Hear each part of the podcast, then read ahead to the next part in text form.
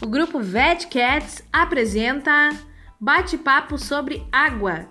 No podcast de hoje, vamos falar sobre a água como componente químico no organismo dos animais e seres vivos. Quero agradecer às colegas Daniele, Letiane, Juliane e Morgana pelo empenho em realizar a pesquisa que nos proporcionou este bate-papo.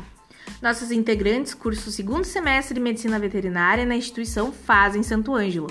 Obrigada, meninas, por participarem conosco desse podcast. Então, como a água age dentro do organismo dos animais e seres vivos? A molécula de água é composta por hidrogênio e oxigênio, H2O, e está presente na Terra nos estados sólido, líquido e gasoso.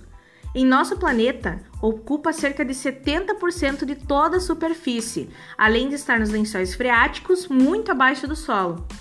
A água é de suma importância para os seres vivos, mais diversos, desde os microscópicos até as plantas.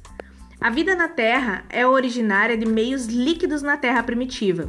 Além disso, a água tem importância econômica e ambiental. Dentro dos seres vivos, a água é indispensável. Um recém-nascido humano, por exemplo, tem cerca de 2,4 litros de água e apenas cerca de 600 gramas de outros componentes. Isso se explica pelo fato do meio de desenvolvimento do feto ser aquoso dentro de sua mãe. Um humano adulto tem cerca de 60% do seu corpo composto por água. Esta água está presente de várias formas, como na urina, no sangue, no suor e em substâncias presentes em vários órgãos. Além disso, até mesmo nos ossos, está presente uma grande quantidade de água. O mesmo acontece nos animais, porém em quantidades diferentes dependendo da espécie. O sangue é responsável por circular oxigênio para os pulmões, substâncias para órgãos diversos e transporta gás carbônico, além de ajudar no combate a infecções em todas as áreas do corpo. As substâncias no organismo são bem desenvolvidas e dissolvidas na água e servem para realizar várias funções. As células também apresentam meio aquoso e necessitam da água para continuarem hidratadas. Nas plantas, a seiva também é rica em água e transporta todos os nutrientes necessários. Basicamente, há duas seivas. Uma vai dar raiz para as folhas e a outra vai dar raiz para as outras partes. A seiva é uma reunião de água com sais minerais e outras substâncias que são retiradas do solo pelas raízes. Os animais estão constantemente ganhando e perdendo água, assim como os outros seres.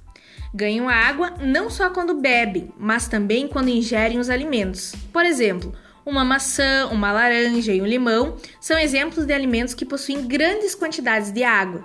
A perda da água se dá pela excreção de fezes e urina, além da transpiração, suor.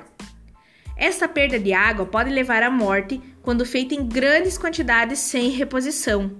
Caso haja uma pequena perca, pode ocorrer grandes riscos de ficar com graves danos, sendo alguns desses danos até mesmo permanentes. Caso haja perca de muita água, os órgãos param de funcionar e causa a morte do indivíduo. Vários animais e plantas conseguem realizar mecanismos diversos para economizar água e regular a perda. Cobras e lagartos conseguem sobreviver em locais com pouquíssima água, assim como cactos e plantas suculentas. No caso da cobra e dos lagartos, há escamas que protegem todo o seu corpo, impedindo a perda de água em excesso.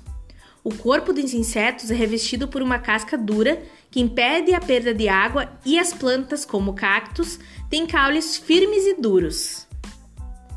Eu gostaria de agradecer aos ouvintes deste podcast. O bate-papo foi muito bom e com certeza marcaremos outras conversas como esta. Muito obrigado e boa noite.